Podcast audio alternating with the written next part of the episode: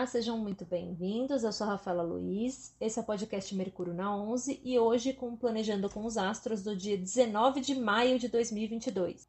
Hoje nós temos uma conjunção acontecendo no céu, é a conjunção de Netuno e Marte. Na verdade, ela começou no dia de ontem e acho que vai aí até mais alguns, até mais um ou dois dias. Né? Elas duram um pouquinho mais de tempo, mas o ápice mesmo foi entre ontem e hoje.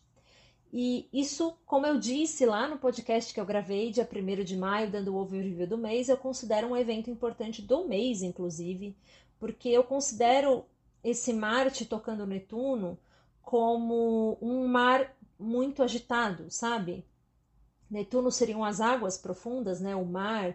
E Marte tem essa coisa da guerra, da aceleração, da agitação interna. Então, é, isso pode acontecer de forma macro, então eventualmente algum evento que envolva água, né, alguma pequena ou grande catástrofe poderia acontecer uma conjunção dessa que envolva água, mas até mesmo de forma individual, né? Nós podemos estar com as águas revoltas dentro de nós, inclusive. Então, é, não tem muito o que fazer. O, o, ideal é esperar essa conjunção se amenizar, né? Em, compreender e aceitar um pouco essas águas revoltas dentro de nós.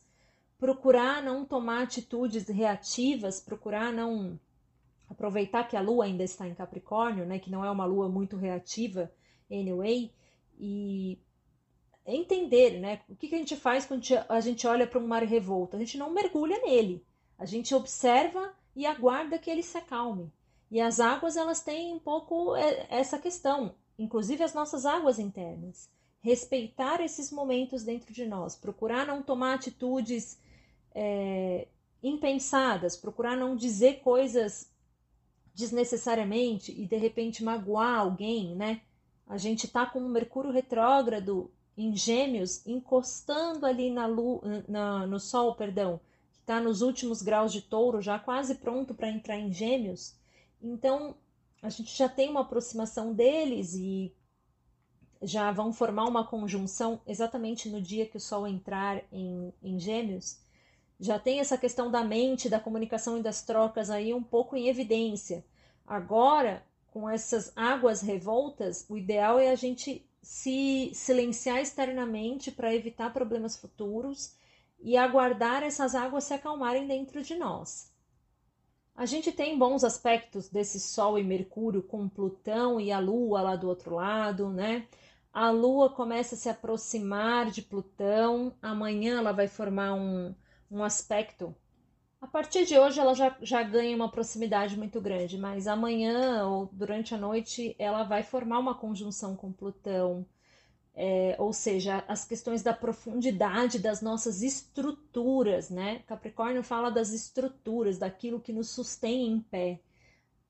Com essa, com, esse, com essa conjunção aí de Marte com Netuno, tornando as nossas águas um pouco revoltas, nossas emoções um pouco remexidas, nossas estruturas também sendo tocadas pela Lua em Capricórnio, quando tiver especialmente em conjunção com Plutão. Então, é um momento internamente falando do nosso âmbito emocional um pouco mais instável. Então, claro, para cada um isso vai se aplicar de uma forma, mas se observe e se permita aguardar essas águas, né? Sabe quando você, de repente, sei lá, você está diante de, um, de uma lagoa, né? A lagoa é cristalina mas você vê a areiazinha ali no fundo, né? Ela tá super cristalina porque as águas estão calmas.